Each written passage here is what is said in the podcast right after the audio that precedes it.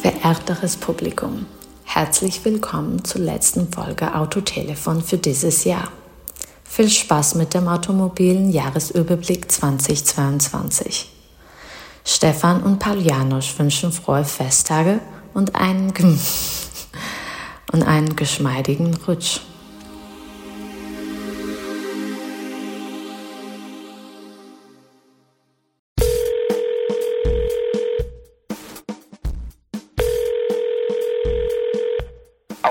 Autotelefon, der Podcast über Autos. Hallo Stefan, ein letztes Mal dieses Jahr. Guten Morgen, guten Abend, guten Mittag. Ho, ho, ho, bald nur das Weihnachtszeit. Hi. Ja, die Weihnachtszeit äh, läuft schon fast, würde ich sagen. Äh, die vorweihnachtliche äh, Zeit auf, auf Hochtouren sogar. Und ich habe dir zum Jahresabschluss das passende Rätsel mitgebracht, denn ich sitze in einem Auto, das ist 4,90 Meter lang. Gut. Es hat ein 8-Stufen-Automatikgetriebe von ZF und hat einen BMW Sechszylinder-Motor unter der Haube, wahlweise als Benziner oder Diesel. Mhm, wenn du das so sagst, ist es aber kein BMW. Und es ist auch mein Auto des Jahres. Hm. Also ich denke ich mal davon aus, dass es doch ein BMW ist. Hm, wie bitte? Also kein BMW. Und es wird gebaut in, ähm, in Hambach. In Hambach? Da werden doch deine Freunde von Smart gebaut oder wurden. Äh, wer baut denn jetzt noch in Hambach? Mensch, das habe ich auch mal gewusst. Wir hatten das hier, hier Dings hier, der Ineos. Genau. Dieser, dieser Land, Land Rover Verschnitt. Ineos Grenadier ist absolut Genau. ganz klar mein Auto des Jahres und damit herzlich willkommen zur äh, äh, ja, Rückblicksfolge 2022. Äh, was sagst du dazu? Äh, Zu deiner Wahl zum Auto des Jahres? Ja. Äh, Finde ich toll, weil äh, mir ist auch irgendwie nichts Richtiges eingefallen zu dieser Frage. Habe natürlich auch drüber nachgedacht in extrem gründlicher Vorbereitung auf diese Folge. Ähm, und, und ich dachte sowas wie der neue Golf oder so, das war ja aber schon letztes Jahr oder vorletztes Jahr, vorletztes. Ähm, oder irgendwas so, so Normales. Ne? Und ich äh, leide ja ein bisschen darunter, da lasse ich die Hörer ja immer auch mal dran teilhaben, dass so diese normalen Mittelklasse-Kombis oder so, dass das alles nicht mehr so neu aufgelegt wird irgendwie. Und Mhm. mir ist also nichts, also ich will keinen elektrischen Mercedes SUV und sowas haben. Das, das ist nichts für mich und das finde ich auch, wäre auch nicht mein Auto des Jahres. Und ich habe nichts Rechtes gefunden, aber ich habe was gefunden. Und wenn du so einen verrückten äh, Land Rover Nachbau machen kannst, dann kann ich auch ganz schnell Porsche GT3 RS sagen. Ja, okay. Hast du es nicht schon letztes Jahr gesagt? Irgendwie? Nee, der ist ja dieses Jahr erst neu gekommen. Bist du sicher, dass er nicht Ja, letztes Jahr ja. vorgestellt wurde, irgendwie so angeteasert? Nee, ja, an, Irgendwie möglich. kommt mir so ein Porsche GT irgendwas. kommt mir sehr GT3 bekannt RS vor. gibt's natürlich immer, so ein paar Jahre nachdem der 11er dann rauskommt, kommen auch die Mhm. GT-Modelle und erst der GT3, dann der GT3 RS und der ist jetzt eben da und äh, das ist schon schon ein feines Stück Auto. Äh, vor allen Dingen, aber da reden wir vielleicht nachher nochmal drüber, weil im Vergleich zu einem speziellen Konkurrenten äh, hat, hat er schon äh, hat er schon was Bemerkenswertes. Mal gucken, ob wir dazu noch kommen. Also, es, es sei dir vergönnt, deine Midlife-Crisis nochmal auszuleben. äh, Es ist die bei der Wahl Late des- Life Crisis. Ja, ja, Quatsch. Silver Age Anker am Steuer eines 911er. I love it, Ja, I love it. Okay. das wär Nee, ist schön. doch schön. Also, aber es, es war irgendwie ein, ich will jetzt nicht sagen verkorkstes Autojahr, so kann man es nicht sagen, weil es gab schon einige Neuheiten so. Auch ähm, so ein bisschen Überraschendes. Aber, tja, in den Jahren davor ist es mir ein bisschen leichter gefallen, mich jetzt irgendwie für ein Auto zu entscheiden. Du hast vollkommen recht. Ich erinnere mich an eine, vielleicht kann man sagen, Reise des Jahres. Es war ja am Anfang 2022 doch noch so viel Lockdown und zumindest teilweise und Reisebeschränkungen oder zumindest waren die Hotels nur für Geschäftsreisen offen und es war alles so ein bisschen gruselig. Und Mhm. ähm, ich habe relativ viele Termine dieses Jahr mit dem äh, Pkw wahrgenommen, weil ich ja auch äh, nicht geflogen bin, lange Zeit Mhm. und Züge auch gemieden habe, logischerweise. Und ähm, ich erinnere mich an einen Termin in Hamburg. Äh, das war Frühjahr letzten Jahres, ja schon fast noch als Wintertestfahrten damals äh, angepriesen von, von Volvo. Ähm, beim Volvo C40 Elektro oder wie er richtig heißt, äh, Pure Electric, glaube ich, so hieß es Mhm. zumindest damals. Die haben ja ihre Nomenklatur häufiger gewechselt als äh, du weißt schon. Und ähm, da weiß ich noch, die, diese unfassbare Elektropower, die dieses Auto da in, in den in den Teer gefressen hat. Ähm, aber ja, ein, ein, ein schnell beschleunigendes Elektroauto, ja, das, das ist halt die ersten drei, vier Male toll, aber man will ja irgendwann dann doch noch was, was anderes haben, was vielleicht nicht nur äh, leistungsstark und schwer ist. Ne? Und das ist, mhm. hat so ein bisschen gefehlt in dem Jahr. Ja, also was auffällig ist, dass natürlich, und auch wenn man, äh, wenn man die, den Ausblick auf 23, den manche Magazine ja auch schon veröffentlichen, du findest ja nur noch elektrische Modelle als, als neue Wagen. Ne? Also irgendwie sowas ganz Normales, was die Leute wie ich als normal empfinden, äh, das stirbt ja so langsam aus. Und äh, vielleicht ist das so ein bisschen auch der Grund, warum ich kein richtiges Auto gefunden habe. Und ich, ich würde ja auch selber jetzt ja, wenn ich richtig viel Kohle hätte, würde ich wahrscheinlich GT3 RS gerne kaufen, aber das ist ja nichts, äh, wo ich sagen würde, das ist jetzt das Auto, nur weil der vielleicht der letzte mit dem Verbrennungsmotor ist, dass man den jetzt haben müsste. Ähm, aber wie gesagt, irgendwas Normales. Klar, der Opel Astra ist neu rausgekommen, der sieht auch gut aus. Und der, den, den gibt's auch noch mit normaler Antriebstechnologie, wenn ich das so richtig gesehen habe. Ähm, aber ist wohl echt der letzte Mohikaner, oder? Hm, ja, gut, auf der Plattform sind noch andere äh, mhm. entstanden, mhm. andere äh, Modelle von äh, des äh, Stellantis-Konzerns. Also da gibt's schon, gibt's schon noch welche. Also ich würde sagen, wir leben schon noch in der Zeit, wo auch noch Autos mit Verbrennungsmotoren neu vorgestellt werden und es wird auch, glaube ich, nächstes Jahr noch so ein bisschen weitergehen. Aber es wird jetzt erstmal irgendwie weniger, beziehungsweise der Hype hat halt schon komplett zugeschlagen. Also die Hersteller haben sich jetzt ja schon bemüht, wirklich super schnell Elektroautos auf den Markt zu, mhm. zu werfen. Ähm, wo du es gesagt hast, äh, normale Autos, die dir gefehlt haben oder du hast auch kein passendes Auto für dich gefunden, hast du gesagt. Du hast natürlich noch keine Testfahrt, glaube ich, bisher gemacht in dem äh, von mir auch schon mehrmals angepriesenen, denke ich mal zu Recht, vom äh, Dacia Jogger. Ähm, das ist ja wirklich ein Auto, was genau diese Kriterien erfüllt. Also den kriegst du mit normalem äh, Benzinmotor. Mhm und äh, du hast ihn als Siebensitzer, wenn du möchtest, oder sonst hast du einfach einen geräumigen Kombi. Und äh, er ist auch noch preisgünstig. Ja, zumindest war er es äh, zu seiner mhm. Markteinführung. Die haben die Preise auch ein bisschen angehoben bei Dacia. Aber ähm, also solche Ausreißer gab es auch äh, dieses Jahr. Ähm, ähm, aber natürlich ist die Frage auch, ähm, was machen, ja, wie, wie soll man sich aufstellen als, als Autohersteller momentan? Das ist, glaube ich, keine, keine leichte Entscheidung. Und ähm, ich weiß auch nicht, wie es jetzt weitergeht, wenn die ganzen äh, Zuschüsse, die ganzen äh, Prämien eingefroren oder zumindest mal stark reduziert werden, wie sich dann der Markt entwickelt, ob dann wirklich noch so viele Elektroautos gekauft werden äh, von privaten oder auch von Geschäftskunden. Mhm äh, ja, weiß ich nicht, was ja. du da prognostizierst. Also ich kann, ich kann deine, deine Sorge äh, äh, um dieses äh, seelische Wohl der Führungskräfte in der Autoindustrie durchaus teilen, weil die sind ja gezwungen, diese CO2-Ziele zu erfüllen. Und der einzige Weg dorthin, der das effektiv macht, ist, so viel wie möglich batteriebetriebene Autos zu verkaufen. Deswegen bieten sie so viele an. Ob sie sich so sicher sind, wie sie tun, dass es auch erfolgreich wird, weiß ich nicht.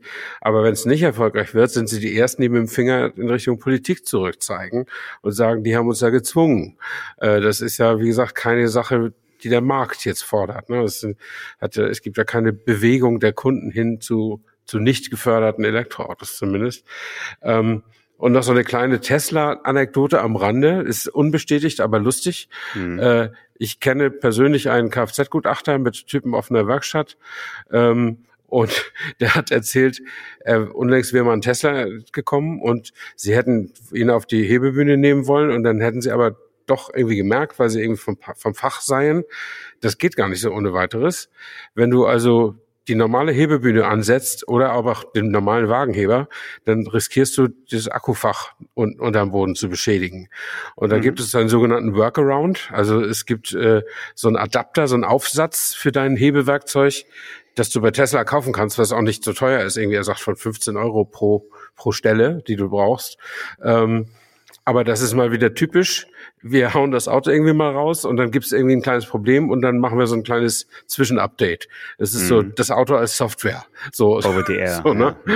Und das finde ich total crazy. Also wenn es wirklich so ist, Es ist jetzt wirklich nur von einer Quelle, die ich persönlich für seriös halte, aber es ist jetzt keine Tiefenrecherche. Aber wenn es wirklich so ist, dass wenn man einen Tesla auf, auf die Hebebühne nimmt, dass er dann an den Akkus beschädigt wird, äh, dann kann man schon auch noch von der Fehlkonstruktion irgendwie auch sprechen, oder? Ja, das finde ich jetzt ein bisschen, ähm, wie soll ich sagen, da sehe ich jetzt so eine leichte Analogie zum ersten iPhone, wo auch die Nokia-Nutzer und Sony Ericsson-Fans gesagt haben, ja, wo kann ich jetzt hinten aufschieben und den Akku rausnehmen und so. Also ja, ja, das ist ja auch stimmt. so ein bisschen die, die gleiche Denke, wo man gesagt hat, ja, da brauche ich Spezialwerkzeug, das kann ich nur von im Apple Store machen lassen oder nur mit, äh, ja, also mit von, von geschultem Personal.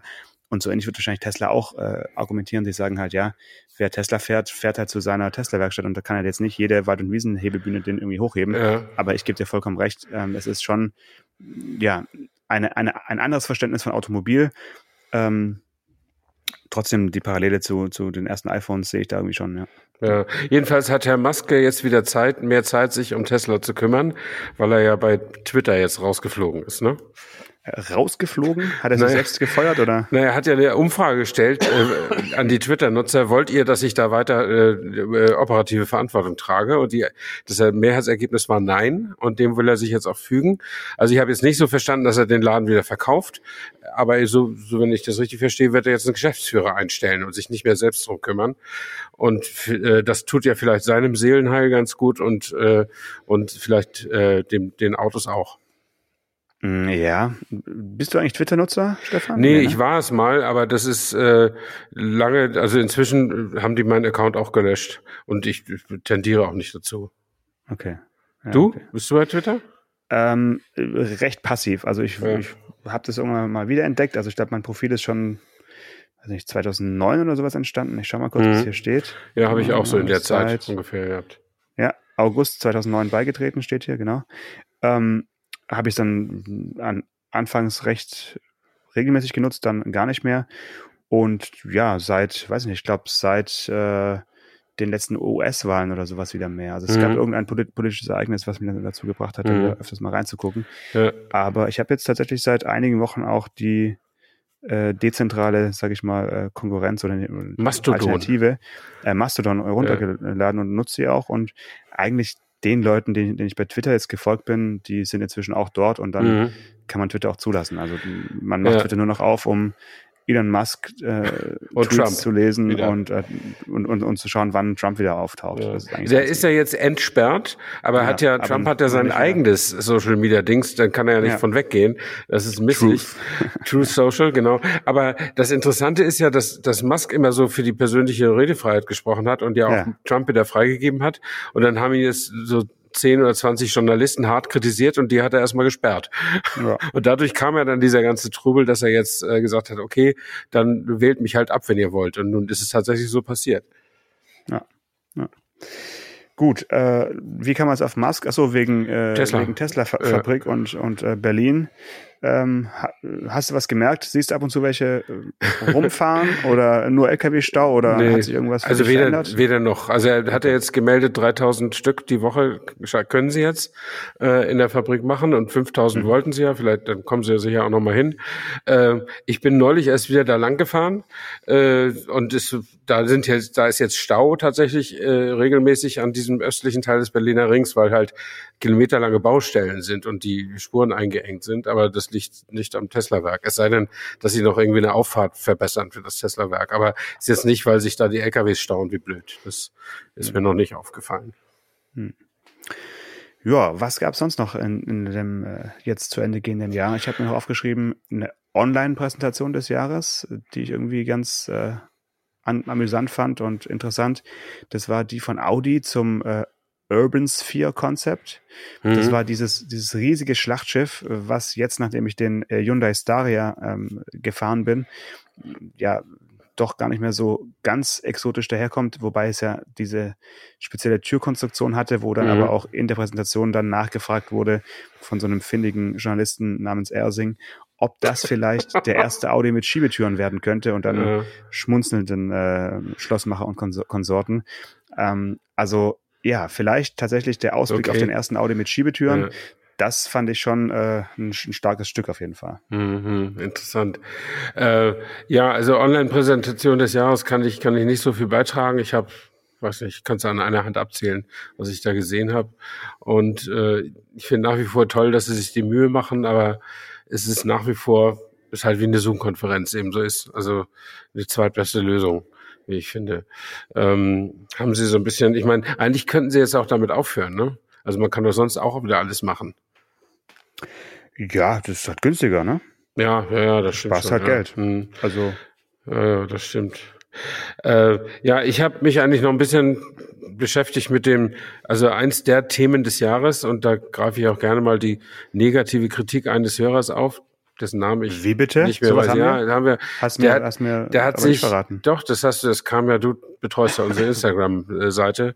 So. Ähm, der hat sich sehr darüber aufgeregt, dass wir an einer Woche, wo mal der Spritpreis um 20 Cent nach oben ging, überhaupt kein Wort darüber verloren haben.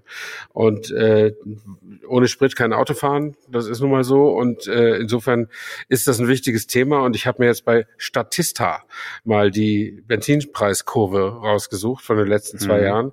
Also das, was man da ohne Mitglied zu sein äh, lese, sehen kann. Und ich bin mal gespannt, ob du den richtigen Tipp hast, wann ein Liter Superbenzin im Durchschnitt in Deutschland dieses Jahr am teuersten war. Also in welchem Monat? Ein Liter Superbenzin war am teuersten im, boah, ich sage jetzt einfach mal Mai. Äh, knapp daneben im Mai war 2,03 Euro und im März tatsächlich, also kurz nach Ausbruch der äh, Kampfhandlung des, des Überfalls auf die Ukraine, äh, war es 2,15 Euro. Ah, und okay. ist dann gestiegen tatsächlich von 1,78 auf 2,15 Euro, also relativ rapide. Zurzeit liegt er laut Statista, also im November 2020 bei 1,92. Kann jetzt jeder mal bei sich zu Hause an der Tankstelle gucken, ob das stimmt. Ähm, es ist ja nur ein Durchschnittswert. Äh, also bei uns ist er niedriger. Äh, der, jetzt kostet der Diesel kostet hier um 1,80 und der Superbenzin kostet halt um kn- knapp unter 1,70. Ähm, aber es ist tatsächlich äh, irrsinnig angestiegen. Also im November 21 waren es nur 1,70 und im November 20 waren es nur 1,25 oder 1,24. Das sind also goldene Mhm. Zeiten äh, gewesen. Und es ist dasselbe Zeug, wird mit demselben Aufwand produziert. Ähm, und na klar, es wird halt mit jedem Tag knapper, aber es ist eben noch nicht so knapp, dass es wirklich kritisch wäre.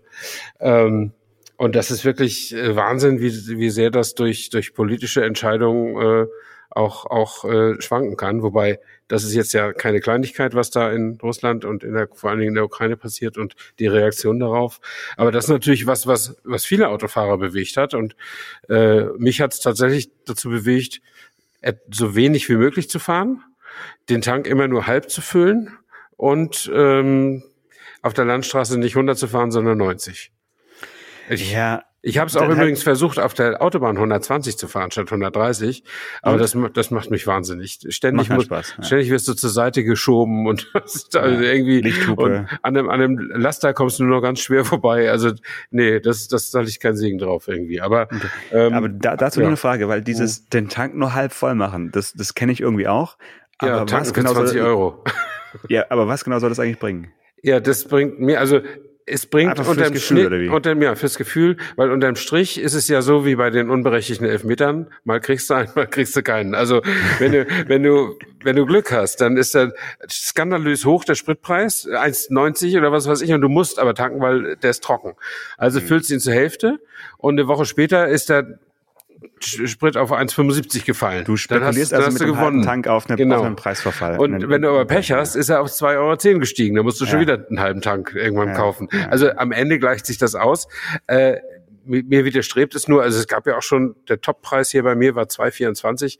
Äh, da widerstrebt es mir, einen Tank zu füllen. Das ist dann nämlich irgendwie 120 Euro oder so. Ja, das, das, das ist der Wahnsinn. Das habe ich einfach nicht. Ja. Das geht aber nicht. Ja, aber ja, also auf jeden Fall. Außerdem denke ich ja, ich meine, mein Beitrag ist ja weniger als ein Tropfen auf den heißen Stein, aber ich habe das immer schon gedacht, wenn als jetzt noch kein Krieg war, also als nur die die die Ölkonzerne einfach mal getestet haben, wie weit können wir gehen, da habe ich immer gedacht, wenn wir alle den Tank nur zur Hälfte füllen, dann werden wir ihn füllen müssen, dann werden Millionen Liter pro Tag nicht verkauft.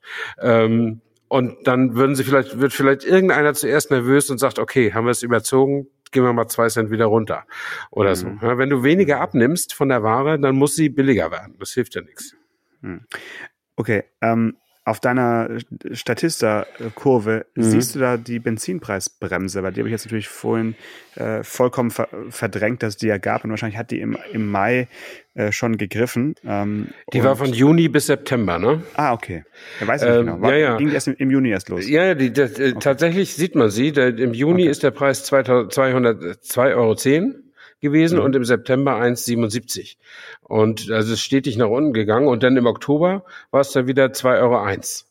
Also Okay. dann ist die Brem- Bremse halt wieder auf, hat, hat, hat sie wieder nachgelassen. Wieder gelöst, Bremse, wieder ja. gelöst die Bremse, ja. Und aber wem das jetzt genützt hat, darüber haben wir uns schon, schon unterhalten. Also eigentlich, ich glaube, das hat niemandem genützt.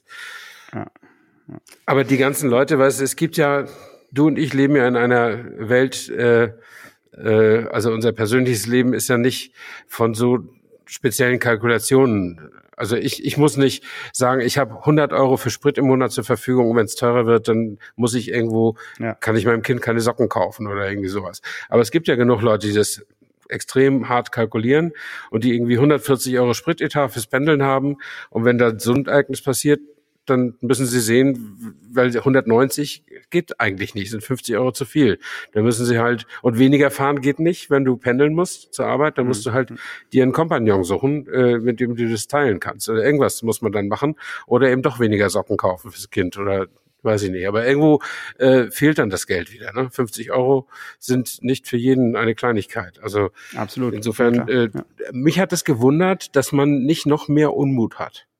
Der, ja, der so also es hätte noch mehr kippen können. Ja, Jetzt mal ja. schauen, wie es jetzt weitergeht mit, äh, mit dem Winter. Also noch äh, haben wir ja nur ein paar Tage hinter uns mit wirklich zapfigen Minusgraden.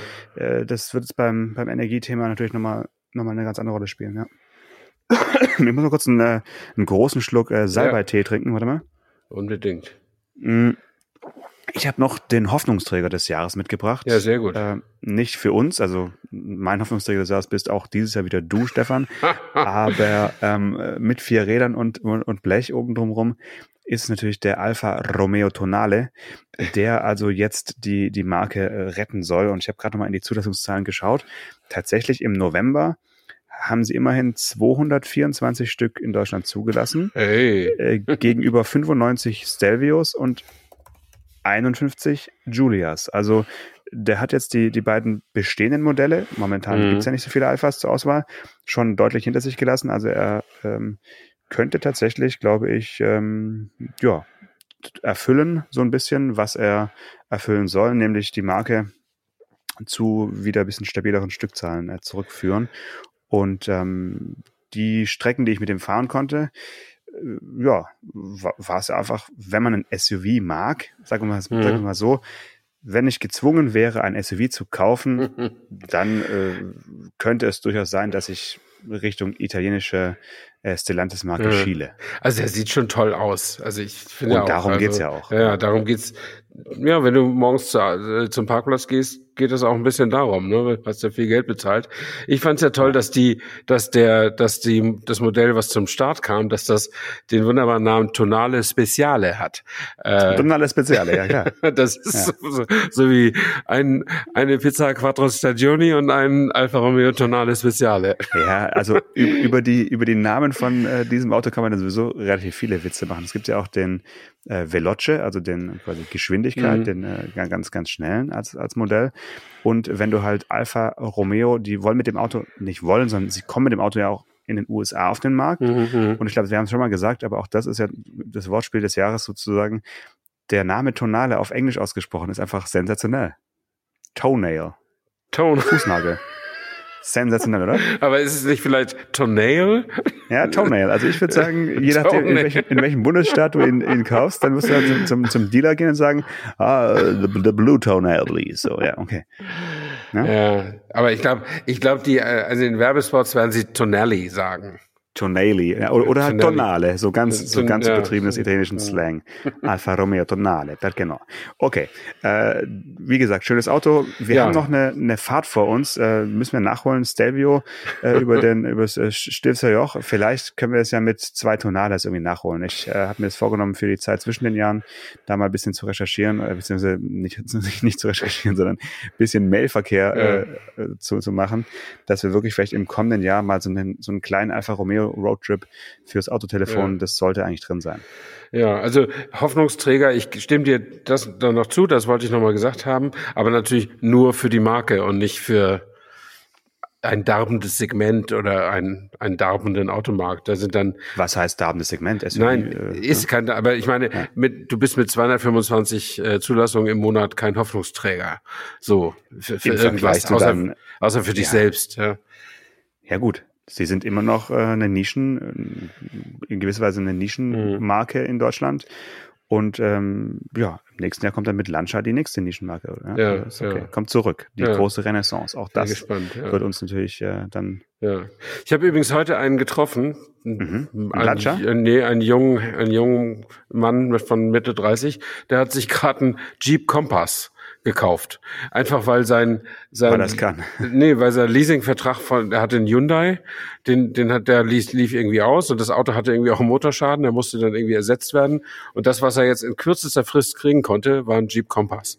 Und den hat er jetzt für, für zwei Jahre geleast und dann will er nochmal wieder ernsthaft suchen. Es sei denn, er fängt an, den toll zu finden. Aber also es ist ja immer noch so ein Verfügbarkeitsproblem, wenn man ein Auto kurzfristig haben will. Ne? Also Mhm, selbst ja. in so, das Witzige ist, dass diese üblichen Verdächtigen, diese, diese Neuwagenbörsen, mobile.de oder was weiß ich, wo du nach neuen Wagen auch gucken kannst, die haben irgendwie so eine ganz interessante Form der Präsentation, finde ich, gefunden, dass du erst so, du siehst das Auto, du siehst den Preis, du denkst, ja, das ist interessant, dann steht da null Kilometer, also wirklich ein Neuwagen und dann wirst du immer heißer, immer heißer und dann steht da Abbestellung neun bis zwölf Monate. Und dann wirst du Mhm. schon wieder kalt. Mhm. Ja, das, das ist, äh, ist komisch. Äh, ich habe noch eine Frage mitgebracht für, für dich. Ja. Und zwar war ich mir unsicher, welches Auto äh, in diesem Jahr die Auszeichnung von uns bekommt, das Badge Engineering des Jahres zu, zu sein. Ist es entweder der Mazda 2 Hybrid, der also ein äh, Ein Toyota, Toyota Jahreshybrid ja. Mhm. mit äh, Mazda-Logo ist, wo man wirklich, wo wir echt auch schon gelitten haben, weil man ja sonst das Mazda-Design immer hochgehoben hat. Oder ist es der Mitsubishi ASX, der ein Renault Captur ist? Also da bin ich wirklich unsicher. Das sind wirklich beides komplette Badge Engineering äh, Profis, kann man sagen. Hm. Experten auf ihrem, auf ihrem Gebiet. Und ich würde sagen, eigentlich unentschieden bei den beiden. Ja, die Frage ist äh, eigentlich auch, ob das so schlimm ist. Also ähm, Nee, gar nicht. Also Nee. es ist überhaupt nicht, überhaupt nicht negativ gemeint. Also ich, das ist jetzt auch kein, kein Diss oder Mhm. kein Rant oder kein was auch immer. Es soll auch keinen Shitstorm auslösen, aber trotzdem muss man drüber sprechen, finde ich. Wenn Autos neu auf den Markt kommen, ist ja auch schwierig für die Marketingabteilung, sowas Ja, dann ja. irgendwie als einzigartig und sensationell zu Genau. verkaufen, wenn man Mhm. eigentlich weiß, ja, das Auto gibt's ja schon seit ein paar Jahren von einer anderen Marke. Genau, und es ist gar nicht von uns, genau. Und jetzt müssen wir noch Werbung dafür machen. Ja, äh, ja, ja, klar, wenn die, also ich meine, so ein, so ein Toyota Yaris und ein Mazda 2 könnte man schon noch irgendwie unter einen Hut kriegen. Ähm, aber ja, das, äh, also bei diesem hier Bel Berlingo hat's ja, geht's ja auch von vier verschiedenen Marken, Peugeot, Opel und Toyota noch. Äh, Ja, aber das ist was anderes. Das war von Anfang an irgendwie klar. das Also, war so schon klar, ja, ja, das war ein, äh, ein Gemeinschaftsprojekt. Aber das ist ja. das Interessante ist ja, also das Wissen dann immer, das, das ist ja kein Geheimnis, so ein Ge Gemeinschaftsprojekt. Und auch so ein Batch Engineering ist, wirklich, ist nicht wirklich ein Geheimnis, wird nicht so ganz an die große Glocke gehängt. Aber so ein Kooperationsprojekt wird ja erzählt. Und weil das eine wirtschaftliche Initiative ist, dann steht es vielleicht auch irgendwo im Wirtschaftsteil. Manchmal steht es auch im Autoteil. Und wenn jemand einen Fahrbericht darüber schreibt, vergisst er auch nicht, das zu erwähnen, dass das ja äh, baugleich auch bei den anderen Händlern das gibt und so weiter. Aber wer von den Kunden oder potenziellen Kunden das wirklich weiß, das ist eine echte Minderheit. Insofern ist es auch nicht schlimm, das zu machen. Ja, und ich finde gerade für Mitsubishi ist es eigentlich eher auch cool, weil Mitsubishi-Fahrer oder ich, das ist ja so ein bisschen wie Subaru-Kunden, die, die sind, glaube ich, deswegen Mitsubishi-Kunden, weil sie halt ein freundliches Autohaus, einen Familienbetrieb irgendwie im Ort oder einen Ort weiter Mhm. haben und die halt irgendwie eine gute Werkstatt haben und sich Genau. da gut aufge... Das ist ja auch schön und sollte man ja auch irgendwie noch genießen, solange es sowas noch gibt. Ähm, und da gibt's halt jetzt plötzlich ein, äh, ein neues Auto mit einer ausgereiften Technik und ja, warum denn nicht? Ich meine, immerhin ist ja Mitsubishi äh, Teil der Renault-Nissan-Mitsubishi-Allianz. Also das ist ja auch im Prinzip so Ja. ein, eine Möglichkeit eben, dann da auf Stückzahlen zu kommen. Äh, bei Mazda äh, gibt's ja jetzt nicht so eine bekannte äh, Kooperation mit Toyota. Es gibt sie schon ab Mhm. und zu, aber trotzdem hat sich ja Mazda eher so sein eigenes Ding gemacht, ganz bewusst mit eigener Technik. Und da schadet's, finde ich, jetzt eher so einer doch sehr designorientierten und auch Technik äh, verliebten Marke wie Mazda schadet es schon mehr, sich dann da so ein Toyota-Ding äh, einkaufen zu müssen, als jetzt es bei Mitsubishi der Fall ist. Also deswegen, wenn man es jetzt länger philosophisch betrachtet, ist es wahrscheinlich äh, für, für den Mazda 2 Hybrid äh, hat der dann doch noch die Krone des Badge Engineering des mhm. Jahres gewonnen. Mhm. Ja. Aber am Ende zählt so eine ganz schlichte Vernunft der Finanzleute im Konzern, die sagen, äh, das, was wir an treuen Freunden der Marke verlieren, weil die beleidigt sind, gewinnen wir doppelt und dreifach zurück an Leuten, denen es egal ist und die sich freuen, dass wir so ein Auto auch im Angebot haben. Und äh, so ist das dann nun mal. Also das, das haben wir in der Zeitungsbranche auch gehabt, als, als immer mehr gerade Regionalmedien zum Beispiel Autoseiten angestampft haben und das von zentralen Agenturen eingekauft haben.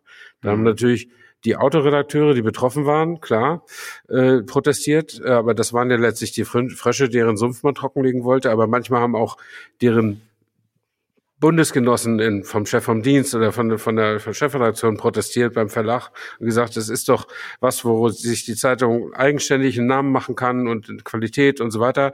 Und äh, da hat es also mehrfach geheißen, das habe ich auch äh, aus glaubhafter Quelle auch immer mal wieder gehört, dass die, dass die, dass die Verlagsleute gesagt haben, äh, das ist uns bewusst, dass wir Qualität verlieren und darum auch Auflage, aber wir verlieren weniger Auflage, als wir an Kosten sparen. Ähm, mhm. und deswegen haben die das gemacht. Und so wird das sicher bei diesen Batch-Engineering-Geschichten auch sein. Das ist ganz ja. eiskalt durchkalkuliert. Ja, also ob man halt natürlich äh, mit, mit einer Zeitung irgendwie äh, genauso umgehen sollte wie mit einem Automobilunternehmen, sei mal dahingestellt, kann und Sagt das den Verlagsmanagern. Ja. ja. ja, genau, meine ich ja. Äh, das, das müssen wir noch, noch diskutieren. Aber ähm, du hast, du hast vollkommen recht. Das ist halt äh, am Ende der, der schnöde äh, Euro, der dann da mhm. regiert. Es hat sich äh, übrigens einmal, wenn ich das noch ein, einwerfen darf, ne? Sehr gerne. Ähm, der äh, bei der FAZ, da erscheint ja der Technikteil, Technik und Motor immer dienstags äh, seit Jahr und Tag. Und die haben das dann mal vom Verlag her auf Samstags gelegt, weil sie es irgendwie sinnvoller fanden wegen der Anzeigen und weil mhm. es auch eine lokale Frankfurter Autoseite gab am Sonntag, am Samstag. Und da sind ihnen über 2000 Abonnenten von der Fahne gegangen. Und dann haben sie es wieder auf Dienstag gelegt. Also da mhm. haben die mal wirklich gesagt, hupsa, ja, das, mhm. das ist ein Umsatz und vor allen Dingen auch ein, ein Rumsprechfaktor, den wir nicht äh, ignorieren können. Und da hat sich das, was die Redaktion sich gedacht hat, einfach mal durchgesetzt. Das fand ich ganz gut, auch wenn es damals die Konkurrenz war. Aber der soll es ja auch gut gehen. Ja, ja. Übrigens, äh, apropos Badge Engineering, wir haben äh, aktuell einen ähm, Mercedes-Benz äh, T-Klasse, also eine T-Klasse als ja. Testwagen. Und ähm, da gab es so eine kleine Komplikation technischer Natur, dass man ein äh, Servicefahrzeug äh, rufen musste. Und ähm, der Herr, der dann wirklich innerhalb kürzester Zeit dann auch da war, von, von irgendeinem Mercedes-Niederlassung hier aus dem Stuttgarter Raum, der hatte also wohl noch nie eine T-Klasse gesehen. Jedenfalls mhm.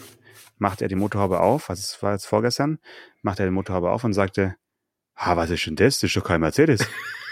So, also genau so. Der ja. Renault-Motor war da drin, oder wie? Äh, ja, ja. du weißt das, ja, ja. aber also auch der Service-Mensch, der wirklich Mercedes-Mensch durch und durch war, hat, der war, der war perplex. Also, was ist das? Und so, und ähm, ja, er musste wirklich nur die Batterie abklemmen mhm. und dann irgendwie bis 30 zählen und sie wieder anklemmen und danach ging wieder alles. Also der, der klassische ja. Windows 95 Warmstart, Kaltstart. Mhm. Aber bis er halt die Batterie abklemmen konnte, musste er eine Plastik ähm, Abdeckung irgendwie abklipsen oder das, da hat er dran gescheitert, ist er wirklich dran gescheitert, weil, halt, das ist schon kein Mercedes, also, der war wirklich komplett von der Rolle ja. und einfach auch ein Opfer des Badge Engineering, ja. dieser Mann. Also, hat mir ein bisschen leid getan. Ich habe mir dann äh, mehr oder weniger aufklären müssen, dass, ähm, ja, was es eigentlich da für eine Technik ist und, ha, also der, der, dachte wirklich, was ist jetzt los? Ja. Mhm. Vorne der Stern und da ja. unter der Haube, so, was ist denn das? Also, so, so weit ist es schon. Ja. ja. naja, gut. Ähm, was äh, war noch dieses Jahr los? Du hast gesagt, äh, du hast noch irgendwelche du warst joggen, du wolltest Sport irgendwas erzählen oder Motorsport, was war da noch? naja, ich hatte ja vorhin schon vom GT3 RS gesprochen und ich bin ja, wie du weißt und wie alle wissen, ich gucke ja gerne diese Videos, wenn Nordschleifenrekorde gefahren werden. Äh, ja. Und natürlich, wenn es einen neuen GT3 RS gibt, wird natürlich ein Nordschleifenrekord gefahren und wird ja auch erreicht. Wäre ja noch schöner, wenn der nicht schnell, schneller wäre als sein Vorgänger. Ähm, und ich habe mir das mal rausgeschrieben, weil dieser Rekord des, des äh, GT3 RS hielt nur 14 Tage. Äh, also der GT3 RS der Vorgeneration, der schaffte diese Nordschleifenrunden in 6 Minuten 56 und der aktuelle schafft es in 6,49, was ja schon eine, ein gewisses Achievement ist, wie man heute so sagt. Äh, aber jetzt gibt es ein Auto, das hat es in 6,35 geschafft, also 14 Sekunden nochmal drunter und trägt auch ein Nummernschild. Und das ist dieser wahnsinnige AMG One, wo wir schon bei schwäbischen Autoherstellern sind. Ja, das Ding mit der Formel 1. Mercedes. Letztlich ist es ein Mercedes aus der Formel 1 Ecke so, ne? Und ich finde das natürlich irgendwie auch bemerkenswert, beeindruckend, aber wenn du jetzt mal die Daten nebeneinander legst, also das ist quasi ein Formel 1 Antriebsstrang mit zwei Elektromotoren, mit dem 1,6 Liter Turbo und so weiter. Ähm, und die Kiste kostet aber drei Millionen Euro. Ähm, ungefähr, also mit mit mit mit mit Steuern äh, oder mehr als drei. Jedenfalls kostet es 14 mal so viel wie ein GT3 RS, den es für schlanke 230.000 Euro gibt. Das heißt, für jede Sekunde, die du dem GT3 RS abnimmst, das sind nämlich 14 Sekunden, musst du einen GT3 RS nochmal extra kaufen sozusagen. Ne? Also das ist ein wahnsinniger Aufwand, um die paar Sekunden noch wieder rauszuholen. Und äh, ja, der hat eine Straßenzulassung, man, aber es werden eh nur 275 davon gebaut. Der GT3 RS ist nicht limitiert, der ist nur durch die Laufzeit limitiert. Also man kann, es dauert halt eine Zeit, ihn zu bauen und wenn er dann irgendwann durch das neue Modell abgelöst wird, gibt's halt keinen mehr äh, davon. Aber äh, ich finde das, ich weiß nicht. Aber du, dich muss ich ja ähnlich fragen. Du findest sowas ja auch absurd, ne? So ein Formel 1 Dings für die Straße zu bauen. Aber das finde selbst ich ein bisschen absurd. Ja, also da, da erinnere ich mich noch gerne dran an unsere Folge im, ich glaube, Juni war das, als wir über diesen äh, AMG One gesprochen haben, wo wir im Kleingedruckten des Kaufvertrages oder der Kaufabsichtserklärung ja, genau. lesen durften, Die dass dieses Auto alle 31.000 Meilen, also umgerechnet äh, knapp 50.000 Kilometer, einen Service benötigt, bei dem eventuell der komplette Antriebsstrang getauscht werden muss. genau. Und da sind dann nochmal äh, Servicekosten in Höhe von, in Klammer auf, höchstens Klammer zu, 850.000 ja, Euro. Genau, genau. Äh, zuzüglich aller Kosten für Logistik, Import, Export sowie der Mehrwertsteuer, also ja, ja. netto 58. Ja. Also eine Million kannst du rechnen mit, mit An- und Ablieferung äh, sowieso nochmal noch mal drin. Also als Langstreckenauto, wie du es einsetzen würdest, bleib beim Porsche, ja, ja, ja. Äh, dann machst du nichts genau. falsch und die paar Sekunden, ja, die machst du mit, machst du anders wieder gut. Also ganz ehrlich, also wirklich, bitte, bitte nicht jetzt nochmal umentscheiden. Ja, ich, du weißt, ich soll nicht unterschreiben bei AMG. Die sind dem Vernehmen nachher auch schon alle weg. Aber ich rechne den ja auch gerne schnell mal, schnell mal um. Ne? Also wenn du jetzt, äh, das Ding kostet 2,75 ohne Steuern. Ähm, und wenn du jetzt nee, 2,7, ich weiß nicht, drei, sagen wir mal drei Millionen.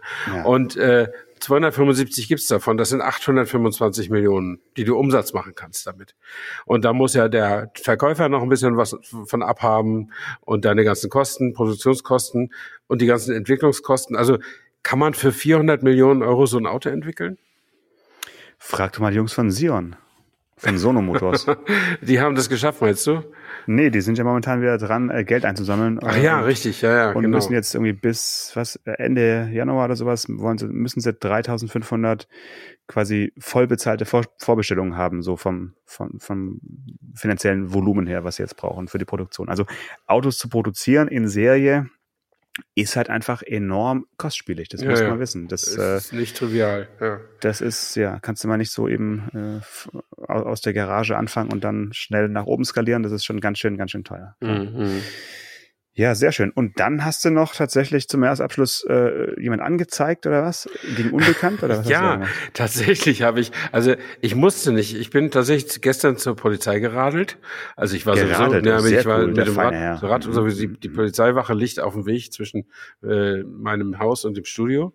Mhm. Ähm, und äh, tatsächlich, wir fahren ja, wir fahren ja 30 bei uns im Dorf seit einem Jahr oder anderthalb Jahren, müssen wir das ganze Dorf 30 fahren. Und ich finde das nicht gut.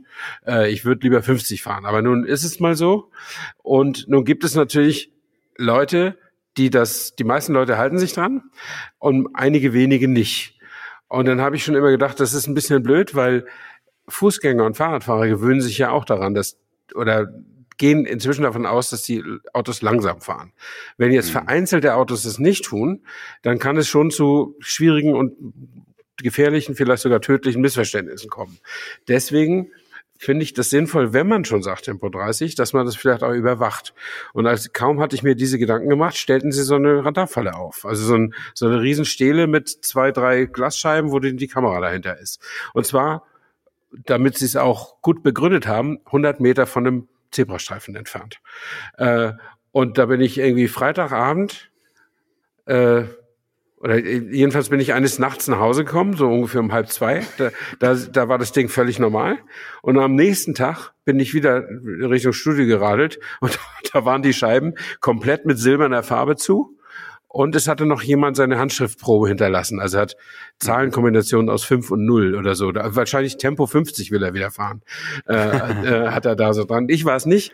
Aber Sicher, okay, äh, ja. dann dachte ich erst, findest du das lustig? Weil auf- ich sehe das manchmal auf Landstraßen. Äh, da finde ich es manchmal ein bisschen lustig, weil so eine, so eine einsame Landstraße, also was soll das, ja? Aber gut, und jetzt, hier ist ja Fußgängerverkehr. Also dachte ich, nee, so lustig findest du es nicht. Habe es fotografiert, um es, um es dir zu schicken, aber auch, um es der Polizei zu zeigen, falls ich es noch nicht weiß. Wir sind ja eine Dorfgemeinschaft. Also ist ja, wir haben ja keine Polizeiwache direkt bei uns. Und dann bin ich halt nach Königs Wusterhausen geradelt zur Polizeiwache, aber die kannten das schon, obwohl es keine zwölf Stunden her war. Der Lack war quasi noch warm auf dem Ding. Aber es hätte ich auch nicht für möglich gehalten, noch vor 10, 15 Jahren, dass ich wegen sowas mal zur Polizei fahre, um denen das zur Kenntnis zu geben. Wie so ein Hilfs-Sheriff. Ja, also genau. So ein Hilfs-Sheriff. Ähm, aber äh, nee, ich finde, ich finde es aber gut begründet und insofern stehe ich auch dazu. Und ich glaube aber auch, die Ermittlung wird äh, kampflos eingestellt. Also das Ja, glaube ich meistens nicht. So. Ne? Also, weil die, diese modernen äh, Blitzerstelen haben ja Videokameras, die quasi. Ach, die haben den Täter beim Sprühen gefilmt. Natürlich, du? ja, natürlich. Ah. Also das, was du mir geschickt hast, das ist so, so, so ein Teil, das hat auf jeden Fall ein, zwei Logitech-Webcams in beide Richtungen, um genau solche Schnapsnasen direkt auch noch äh, Ja. dabei zu filmen. Also Das der wird gut. wahrscheinlich äh, ja nicht davon kommen. Bei, bei so alten starren Kästen, Mhm. wie man hierzulande sagt, die kann man natürlich problemlos zusprühen. Äh, und wenn einen keiner sieht, hat man Glück gehabt, aber bei den modernen Dingern müsste man schon sich mit irgendwie, mit auf jeden Fall mit einer Strumpfmaske mal nähern. Kleiner Tipp fürs nächste Mal, Stefan. Ja, also es ist tatsächlich so, ähm, wenn du da, das kann, also der hat ja einiges an Zeit auch gebraucht. Hat, ich habe dir das ja nur, also er hat es beidseits gemacht, ne, von beiden Seiten. Ja. Und Ja. der muss locker eine Viertelstunde dazu gebracht haben. Und aber es ist ja wie gesagt ein Dorf mit 3000 Viertelstunde, meinst du? Einwohnern. Und da kommt auch manchmal eine halbe Stunde, wenn du nachts so um drei oder so, kommt auch mal eine halbe Stunde kein Auto. Ne? Dann kannst du, Mhm. kannst du das in Ruhe machen. Bist natürlich voll im Licht der Straßenlaternen, muss auch ein bisschen cool sein, aber ähm, trotzdem finde ich es irgendwie scheiße. brennen bei euch die Laternen wirklich durch nachts? Die Wir brennen. machen hier ja Ja. zurzeit äh, Pause. Wir haben das teilweise gemacht, also dass Mhm. sie erst jedes zweite abgeschaltet haben, in einigen, einigen Stellen sogar alles. Und dann muss es irgendwelche Beschwerden gegeben haben, weil das ist dann schon unheimlich. Ne? Ja, ja, das ist echt Ähm, krass. Ja. Äh, und ja, man muss mal gucken. Also ich weiß jetzt nicht, äh, ob das Gas zurzeit nur zum Heizen oder auch zur Stromerzeugung angesetzt wird. Wenn es zur Stromerzeugung eingesetzt wird, so wie der jetzt die Speicherstände gerade sinken, muss man vielleicht die Straßenlampen doch mal wieder ausschalten. ja, ja, also es wird auf jeden Fall äh, auch für, äh, für die Verstromung Ja, eingesetzt. Das ist, ist wohl so. Ja, ähm, ich habe es einmal erlebt, habe ich erzählt, also wirklich morgens vor fünf da ins stockdunkle äh, Tübingen zu, zu stolpern, ist schon eine andere Welt. Aber Mhm. ja, ich meine, die, die Menschen, die äh, in der Uk Ukraine sitzen, die, die lachen natürlich darüber, wenn ja, wir natürlich. Deutsche uns da über die Dunkelheit äh, ho, ho, ho, Ja, das ist unheimlich. richtig. Also deswegen, ja, kann ich da immer die Leute nicht verstehen, Ja. die sagen, jetzt scheitert es irgendwie am Licht Ja. auf der Straße. Dann nehmt euch eine gottverdammte Handylampe an und fertig. Ja, also wir haben sogar in, in dem Ortsteil von Königs Wusterhausen, in dem ich wohne, sogar Weihnachtsbeleuchtung. Ähm, die zahlt aber seit Jahr und Tag nicht das Dorf, sondern es Tesla. Irgend, nee, irgendein äh, Spender, ich glaube, der anonym bleiben will, ich weiß es gar nicht so genau, irgendjemand zahlt es jedenfalls. Äh, und es sieht auch immer sehr nett aus und Bestimmt ein irgend so Gazprom-Typ. zusätzliches Licht irgendwie, aber äh, ja, also Ja, ich weiß schön. es nicht. Äh, ist ja schön. Ich merke, du bist schon ganz äh, weihnachtlich. Ähm, Ja, total. Äh, Wie, wie jedes Jahr, nee, total. Ich nehme es mir jedes Jahr vor, ein Ja. ein bisschen Mußestunden für die Vorweihnachtszeit. ja. Es, wahrscheinlich muss ich doch erst richtiger Rentner werden und damit das klappt. Es ist, es ist jetzt, ja, heute ist der, 2023 dann. heute ist der 19., wo wir das aufnehmen hier und ich kann froh sein, wenn ich am 22. nichts mehr machen muss. Also das, das ist echt schade, aber so ist es Hm. halt. Gut, äh, ich habe ja immer noch das Problem, dass ich noch äh, meinen Geburtstag äh, feiern muss, bevor die Weihnachtszeit losgeht. Also Ja, du Armer. äh, morgen quasi, also Ja. wenn die Folge dann online ist, war es schon gestern. Ähm, ja, der Morgen ist ja gestern schon heute. Genau, so ist es bei uns. Das das Motto des Autotelefon-Podcasts. Aber ähm, ja, es hat mir wieder sehr, sehr viel Spaß gemacht dieses Jahr auf jeden Fall. Äh, ich finde es unfassbar, dass wir mal so mir nichts, dir nichts, dir nichts die äh, Folgenanzahl 200 geknackt haben Ja, ne? und es einfach jetzt munter so weiter sprudelt. Äh, ich habe mal hier aufgeschrieben, wir sollten am 18.01. Äh, spätestens wieder da sein. mhm. Das waren wir in den letzten Jahren auch. Das würde ganz gut passen, weil in der Woche davor ich, äh, wenn sie nicht abgesagt wird, auf einer Automesse bin äh, in Brüssel. Mhm. Ähm, da gab es heute dann auch noch von Opel eine Pressemitteilung dazu. Also auch Opel scheint dort zu sein. Dann Mhm. ist Mazda schon mal nicht alleine. Es gibt also mindestens mal zwei Aussteller. Das ist schon mal cool. Und ähm, ja, da haben wir da was äh, darüber zu, zu reden, ob äh, Mhm. Brüssel das neue ähm, äh, Das neue Genf. das neue Genf wird. Ja. Brüssel wird das neue Genf. Das wäre doch mal schön. Und ja, sonstige Service-Themen habe ich hier noch ganz kurz. Ähm, ich werde in den Weihnachts, in der Weihnachtspause, die wir machen, oder in der äh, zwischen den Jahren Pause, äh, versuchen, ein Buch zu lesen, das ich dir auch schon vor einigen, vor einigen Wochen mal äh, habe zukommen lassen, mit der ISBN-Nummer 9783103971422. Ähm, mehr möchte ich dazu nicht sagen. äh, einfach mal googeln und mal gucken. Vielleicht sprechen wir da auch mal drüber. Und ja, wer die, wer die anderen Jahresrückblicke sich nochmal anhören will, der letzten Jahre, der kann es gerne tun. Das wären die Folgennummern 32, 80, 125 und 167. Die Lottozahlen wie immer ohne Gewähr. Wenn das kein Service ist, danke dir und schöne Weihnachten, guten Rutsch ins neue Jahr. Frohes Fest. Bis bald, mein Lieber. Ciao, ciao. Ciao. Autotelefon, der Podcast über Autos. Mit Stefan Anker und Paul Janosch Ersing.